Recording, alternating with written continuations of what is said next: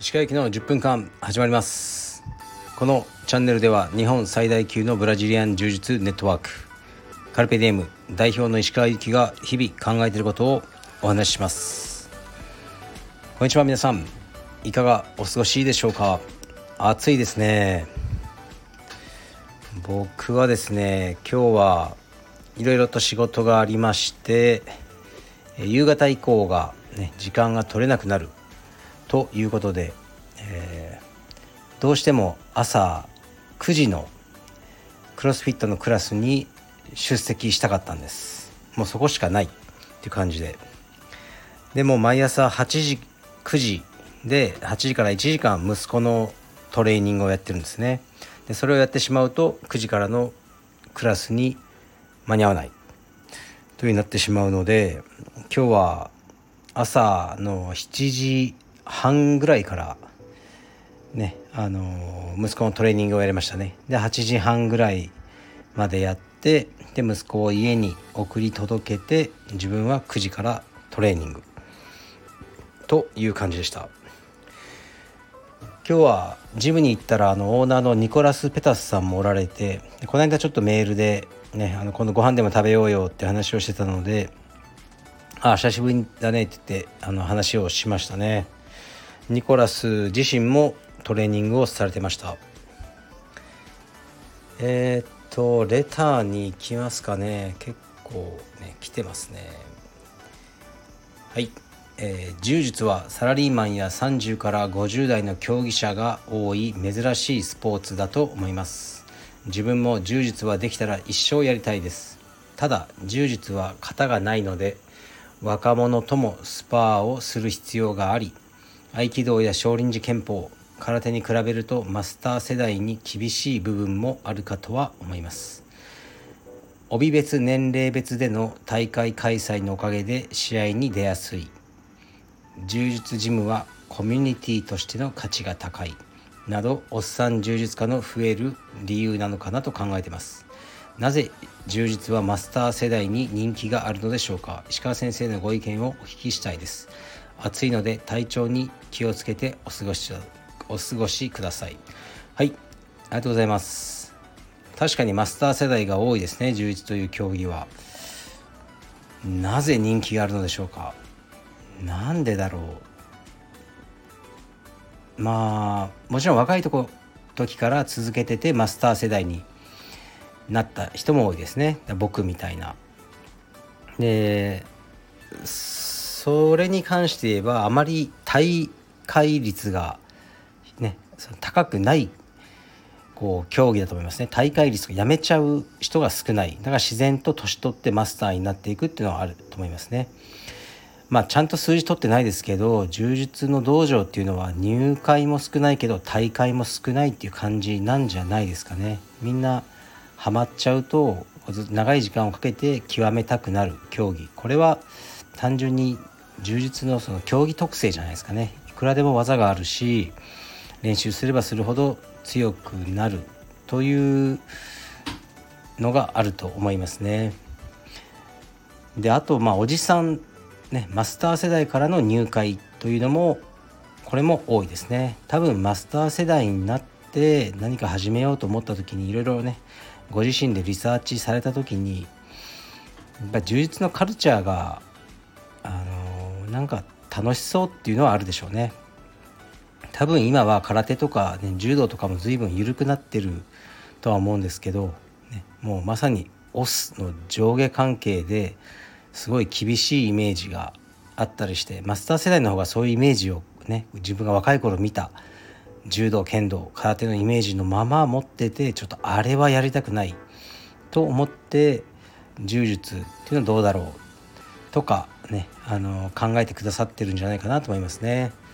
柔術僕も一生やりたいですはい次いきます次はですねあのー、ねこのレターのお題を僕が出したんですが、ねえー、我が家のルールを教えてほしいというお題を出しました。それに対してのレターが2つ来てますので読みます、ね、どの家庭にもありますよね多分。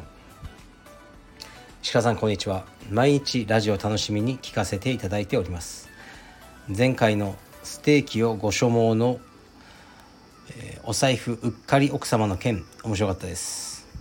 さてお題の我が家のルールについてですがうちではカレンダー共有アプリに朝起きたらその日の調子をパーセントで書き込んでおくというものがあります。ちょっと面倒くさいのですが自分の調子にも意識的になるし相手の見た目では分かりにくい調子もよく分かっていい感じです。これを始めてからちょっとしたいさかいなんかが少なくなったように思います。これからもラジオ楽しみにしております。頑張ってください。はい。ありがとうございます。これをねくださった方の名前お名前は読みませんがえー、っとねいつもお世話になってるアーティストの方ですね。非常に素晴らしい作品を作り出される方なんですが面白いですね。これその日のパーセンテージを共有アプリに書いておく。いいかもですね。やはりあのうちの奥さんは片頭痛持ちなんですね。で片頭痛の時は非常に機嫌が悪いんです。でそれを知らずに僕がこうねああだこうだ言うと「分かったわよもううるさい!」みたいな感じになるのででねあなんだ片頭痛かと。まずいまずいということがあるので朝から分かっておけば僕もねそっとしておいたものをと思う時がありますね。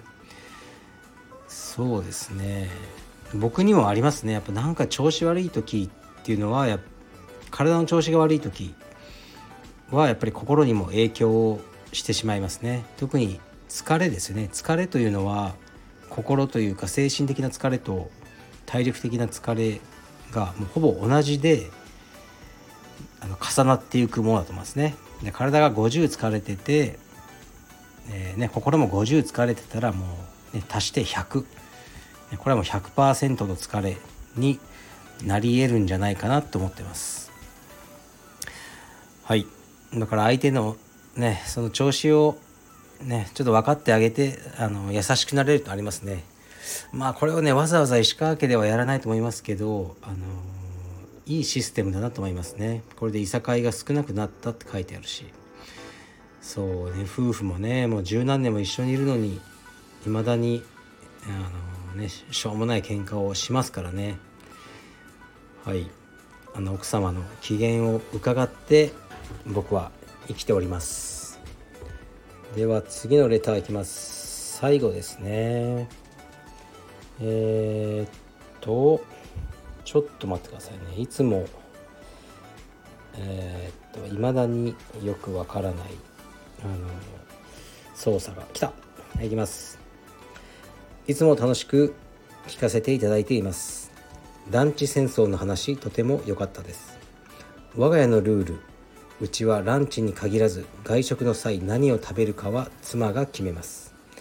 一度何を食べに行くか決める際妻が「何でもいいよ」って言ったので僕が提案したんですが「え？と嫌そうにされそれ以来絶対僕から提案しないことにしました。なんてちっぽけなやつなんだと自分で思いながら我が家のルールにしてしまいました。これからも楽しみにしています。はいありがとうございます。面白いですね。何でもいいよって言われたからじゃあうどんにしようとか言ったらえ？うどん？みたいな。ことをされて それからじゃあもうねじゃあもうお前が全部決めろになったということですね。もういいんじゃないですか変えても。確かにこの反応はねじゃあ聞くなよってなりますけどね。外食の際ね決めるのは僕は早そうでしょう。こうね実はあの遅いんです。あのうちの奥さんとかがみんな決めて「パパは?」ってって言われてもう決まらないんでんまあとりあえず店員さん呼んでくれって言いますねでウェイトレスさんとかが来てご注文終わった時に妻がね妻と子供が食べたいものを言ってで最後もうギリギリに自分を追い込んでそのギリギリの自分が出した答えが最善の答えであると思ってますね。だからうどんかそばかすんごい悩むんですよで最後そのウェイトレスさんがご注文はってなってその時に「ああ山菜そば」みたいなのが心の奥底から出てくると信じてます。ですからいつもギリギリまで待ってますね。はい。であとね今日ちょっと嬉しかったんですけどこのスタンド FM の、えー、インスタの公式アカウントがあるんですね。そちらで毎日あのー、ね、今日の今日のピックみたいな感じでいくつかこのスタイフのチャンネルを紹介してもらえるんですね。ストーリーに出るんですけどそれでなんと今日この石川駅の10分間は紹介されてました、まあ、紹介といってもストーリーにね貼り付けていただくだけなんですけどなんか嬉しかったですね。認められたようで。でこのスタンド FM はですねあの僕はこう発信はしてるんですけどもう最近なかなか聞くことができないんですよね。だから僕ついにもうフォローしてるのが小原健さん一人になってしまいました。他はもう聞いてないのでフォローを外してしまいました。はい。だから小原さんもそんなにえー、っと更新される方じゃないんで頻繁に。週1とか2なんで、ね、スタンド FM は自分がやるばっかりで聞くことがなくなってしまいましたね。はい。そう。川尻さんとか好きなんですけどもう雷神の話が多すぎるんですよね。僕にとっては。雷神僕ねもうぶっちゃけあんま好きじゃないんですよ。なんかあのー、雷神が辛いんですね、まあ、何度も言ってますけどやっぱりこうねもう入場とか試合の前後のうんなんかもうしょうもない喧嘩みたいなツイッターでの煽り合いみたいなばっかり忙しいファイターが多いなと思いますね。YouTube の再生回数のために試合に出てる。ように見えますね僕は、まあ、一方やっぱ UFC は素晴らしいですよね。入場とかみんな極めてシンプルじゃないですか。ただ裸で歩いてくるだけ。であとは、ね、試合してうんでマイクとかもやっぱりみんなあ木をてらってなくていいんですよね。だから UFC もうんやっぱ初期はねいろいろちょ喧嘩屋とかねカンフーとか出てましたけど途中で本格路線に行ってそれからうんこうそういうふうにいかなかったのがすごいなとリスペクトできますね。ずっと実力至上主義でやってきた UFC というものをすごくあのリスペクトしてますしあの、まあ、IBJJF もそうですよねもちろんプロ競技じゃないですけどブラジリアン柔術は。そこが僕のね IBJJF が好きなゆえんですね。というわけで、えー、石川行きの10分間はとりあえずフォロワー2000人を目指して頑張ります。はいじゃあ失礼します。